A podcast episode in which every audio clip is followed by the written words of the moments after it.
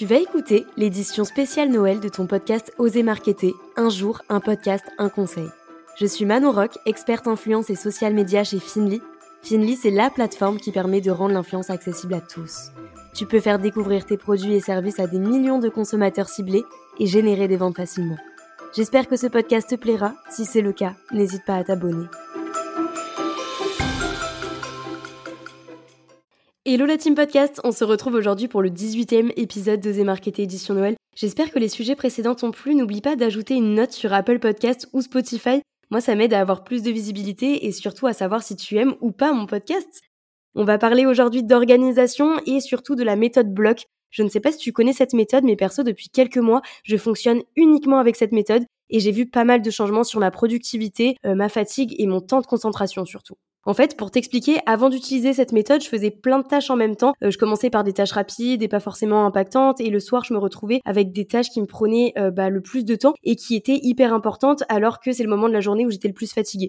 Et forcément, c'est frustrant parce que tu as l'impression d'avoir fait plein de choses, ta to-do list elle est bien descendue. Et pourtant au final euh, c'est des points qui sont pas hyper importants. Et t'as zappé justement les points qui étaient euh, primordiaux et qui allaient avoir vraiment de l'impact sur ton business. Ce qui fait que je devais souvent bah, repousser euh, mes deadlines ou prendre une heure de plus pour faire une tâche qui de base devait me prendre 30 minutes. Ou alors pire, bah, je les faisais moins bien parce que j'étais fatiguée étant donné que je les faisais en fin de journée. Et du coup mon pic de productivité était clairement à la baisse. Pour remédier à ça, j'ai essayé plusieurs techniques et plusieurs outils pour structurer mes journées, prioriser mes tâches et en fait surtout apprendre à me connaître, à connaître mes capacités, à connaître mes moments euh, les plus productifs et les moins productifs. En fait, je vais te faire un petit résumé de tout ça dans cet épisode, mais une fois que tu connais ça, bah, tu vas pouvoir adapter ton travail en fonction euh, de ces moments forts. L'organisation de ma journée, elle commence toujours la veille.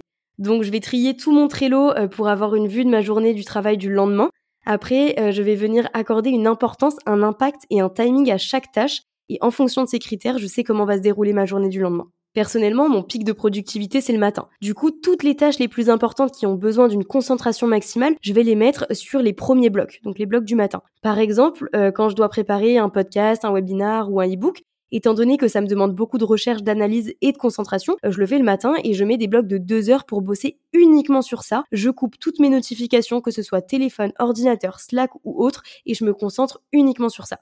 Généralement, ce créneau, il est euh, entre 9h et 11h. Après, c'est à toi de voir à quel moment tu es le plus concentré. Moi, c'est ce qui marche sur moi en tout cas. Ce que je fais aussi et qui m'aide pas mal, c'est que je détaille un maximum mes tâches et je fais des to-do list par tâche pour être sûr bah, déjà de traiter le sujet entièrement et de ne pas oublier des éléments importants. Et ça me permet aussi de pouvoir estimer un temps de travail sur une tâche. Je sais que c'est hyper compliqué d'estimer un temps de travail sur une tâche, mais plus tu vas détailler ta tâche, plus tu auras euh, une vision objective de ce temps de travail. En plus, euh, bah, plus tu es organisé et moins tes tâches vont te prendre du temps parce que ça va être, euh, enfin, ça va aller tout seul. Tu vas avoir ton fil rouge et tu vas suivre, euh, tu vas suivre ce que tu dois faire. C'est pour ça que c'est important de prendre du temps pour l'organisation de tes tâches et l'organisation de ta journée. Bon, souvent, après ce premier time blocking, j'ai légèrement une baisse de productivité pour être honnête, mais je suis encore déterminée pour faire des tâches impactantes. Donc c'est le moment où je vais, par exemple, aider des collègues sur d'autres tâches, créer des publications LinkedIn, faire des tâches qui me demandent peu de temps parce que je vais pas pouvoir me reconcentrer sur un nouveau bloc de deux heures, mais qui auront quand même un réel impact euh, sur mon travail en général. J'essaye aussi de retarder un maximum la pause déjeuner parce que je sais qu'après euh, j'ai un petit coup de barre donc si j'ai pas faim je continue à travailler sur mes tâches prio et juste avant d'aller manger je regarde toujours mes mails, LinkedIn et Slack pour voir s'il n'y a pas quelque chose d'important euh, que je dois faire ou auquel je dois répondre.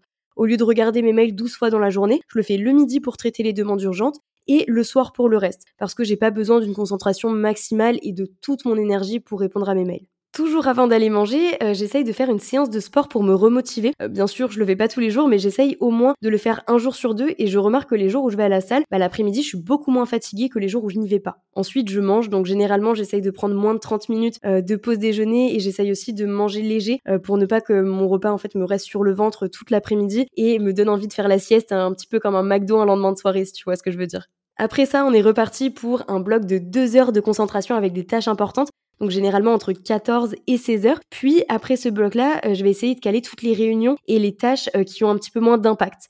Je déteste les réunions le matin, ça me coupe dans ma productivité, donc je me mets jamais de réunion avant 15-16 heures. Euh, sauf le mardi matin parce qu'on a notre réunion de team, mais sinon jamais le matin parce que je me suis rendu compte qu'au final, quand il était l'heure de partir en pause déjeuner, bah j'avais toujours pas avancé sur mes sujets impactants. Puis pour terminer, jusqu'à 18-19 heures, euh, je vais faire des tâches qui demandent euh, très peu de temps. euh, comme par exemple review des publications, changer quelques éléments sur un design ou encore préparer ma journée du lendemain. Donc ça, c'est des tâches qui sont moins importantes, qui prennent moins de temps et du coup que je peux faire le soir, étant donné que ma baisse de motivation et ma baisse de productivité est là.